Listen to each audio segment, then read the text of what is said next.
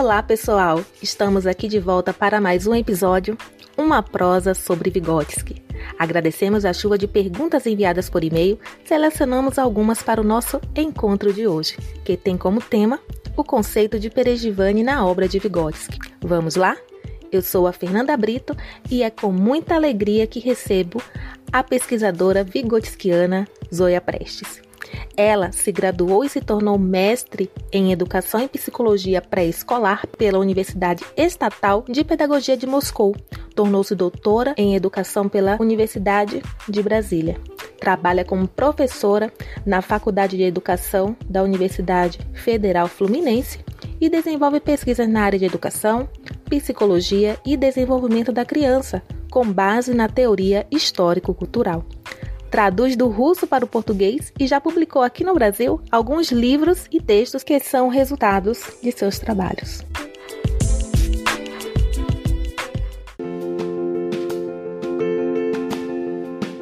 Muito bem-vinda, professora Zoya Prestes, ao nosso podcast.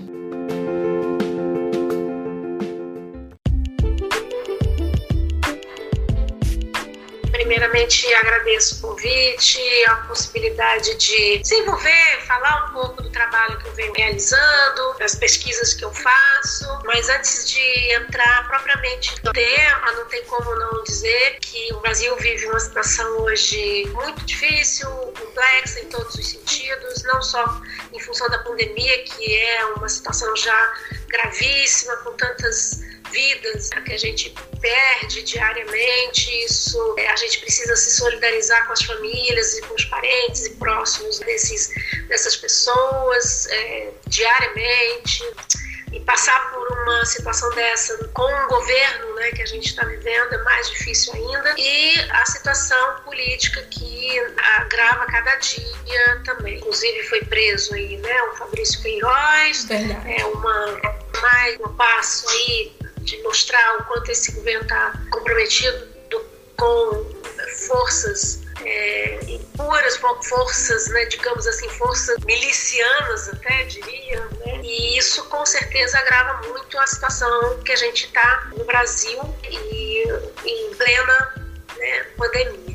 Eu gosto de começar as falas e os nossos encontros falando isso, e desejar que todos estejam bem, que estejam cumprindo o isolamento social, mantenham distância, saiam apenas em caso de extrema necessidade, usando é, máscaras né, e se protegendo. Esse é o meu desejo primeiro.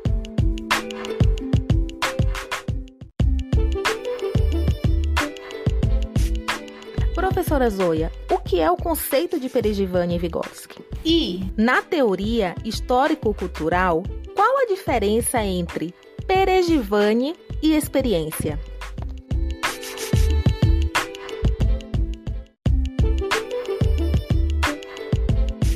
O negócio que sempre vai dizer é a relação da gente, da pessoa com este meio. A ideia é a relação que se estabelece. Então ele sempre vai dizer isso. Para você investigar o desenvolvimento, você tem que entender a relação que é estabelecida com este é, meio. Né? E é, na minha ideia, eu acho que é por aí que ele começa a desenvolver o conceito de perigivane, o conceito de é, vivência, que é exatamente essa relação da pessoa com suas especificidades com um meio qual a criança se relaciona e do qual nós adultos, se for uma criança muito pequena, e também se for uma criança até maior, nós adultos, nós como pessoas também fazemos parte deste meio, né? Porque é, durante muito tempo colocaram na boca do Vygotsky que o adulto ou o professor é um mediador e o Vygotsky não diz isso. Quer dizer, não tem nenhum problema de alguém dizer o, o professor mediador só não coloque isso na boca do Vygotsky, porque o Vygotsky jamais diria isso. O Vygotsky diz: é, o adulto colabora com a criança e essa realidade, essa realidade que se apresenta, essa, essa relação da criança com essa realidade social que se apresenta para a criança, ela, ela se é, é refratada. Ele usa até inclusive o conceito da física Ou seja, ela é, é ela perpassa a criança para tornar-se é, numa especificidade da criança. Então, você tem as especificidades da criança na relação com este meio que vai formar essa vivência da criança.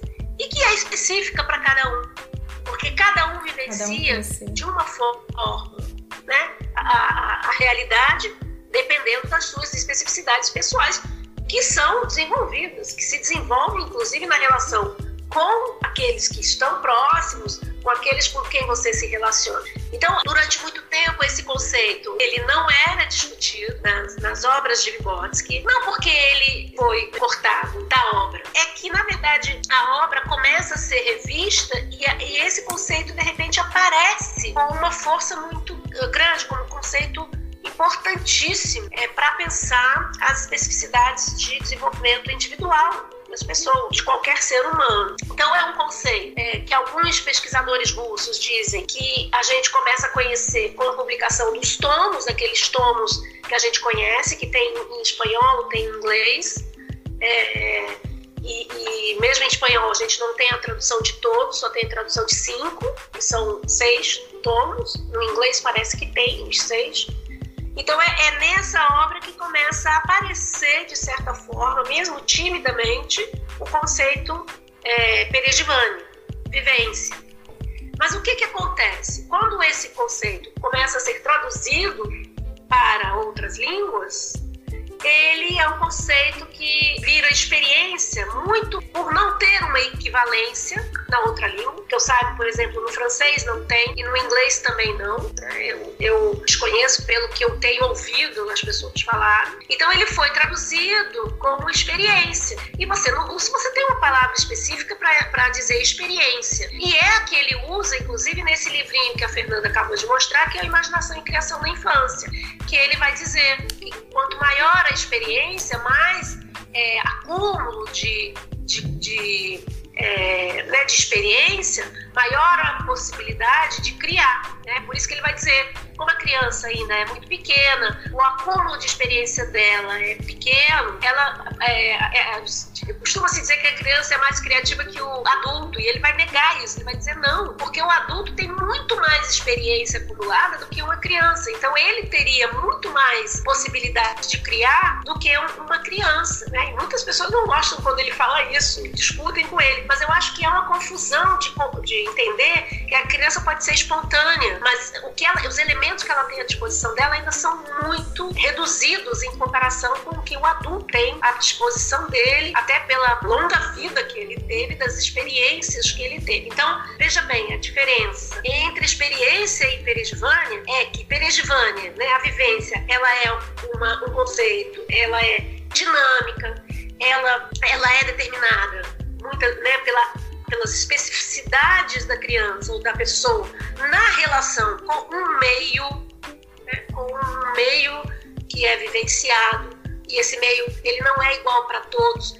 É, às vezes se fala assim, nossa, uma família, pai e mãe criaram uh, os filhos iguais, mas diferentes. Não criaram iguais. As, as, a, as realidades são muito diferentes para cada um, primeiro, e provavelmente aquela mãe quando tem o primeiro filho é, e tem o segundo, já não é a mesma mãe, o pai já não é o mesmo pai, já é um outro pai, né? até pelo acúmulo de experiência que ele tem. Né? Então, assim, é, é, é, é muito equivocado falar isso. E, e, a própria criança com as especificidades que ela tem, que ela traz e pela relação que ela estabelece com esse meio. Então, eu diria que é, a gente conhece, começa a aprofundar muito mais o conceito de Perejvani é, na Rússia, quando começa a surgir os tons, né, ele é um conceito importante para pensar desenvolvimento, porque Vygotsky, para Vygotsky, o desenvolvimento é, ele é específico para cada idade, e aí já entrando na, né, na, na, na situação social de desenvolvimento, então você é, é, cria cada, cada etapa etária, cria uma situação social, tem uma situação social de desenvolvimento é, específica, que são é, momentos, inclusive, que há rupturas no próprio desenvolvimento, são saltos qualitativos que a criança dá, né? E a gente e a diferença entre experiência e perejivânia é que a experiência a gente acumula, a vivência não. A vivência é algo muito dinâmico que muda dependendo da relação que a gente estabelece com, com este meio. Então, eu é, responderia desta forma, eu acho que é um conceito importante e hoje está sendo muito estudado, é, tanto no exterior quanto na Rússia. É um conceito é, que, que é, eu diria até um conceito hoje fundamental para entender desenvolvimento. Ele, no livro das sete aulas, ele dedica uma aula inteira a esse conceito, que é o, a quarta aula, né, a questão do meio na, na né, no desenvolvimento, na pedologia, e ele vai dizer, olha, o que, que é o que, que é, é né, a vivência? É essa relação né, entre, né, quer dizer, uma relação dinâmica que se estabelece entre a pessoa com seu desenvolvimento, a pessoa com suas especificidades e é, este meio. Entendendo o desenvolvimento como algo complexo,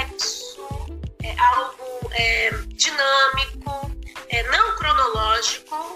É, a, o cronológico existe, mas não é o determinante para ele. Né? Ele fala, mas a gente tem que investigar o desenvolvimento real, que é o que ele vai equivaler ao desenvolvimento pedológico da criança. É o desenvolvimento pedológico. Então é o que a criança é naquele momento.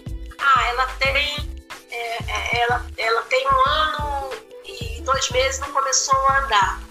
Então não adianta só constatar o sintoma, é entender o que que, qual foi o desenvolvimento daquela criança até ali para você entender por que que ela ainda não, né, fez algo que se estabelece como mais comum numa grande proporção de, de criança que começa mais ou menos com um ano, um ano e pouquinho a andar.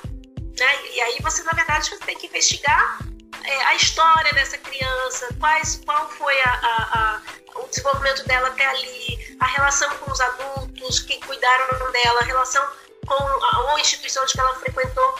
Tudo você tem que investigar para você dizer e pensar o que, que fazer, o que, pro, é, o que, que você vai propor como atividade para que é, se desenvolva, para que o desenvolvimento ocorra. Né? Quais são as, as colaborações, atividades colaborativas que você pode propor para é, impulsionar o desenvolvimento daquela criança. É, sempre tendo em mente que você pode, você pode proporcionar, mas o controle não está com você, o controle está com a criança. O desenvolvimento é uma possibilidade e não uma obrigatoriedade. Ela é uma possibilidade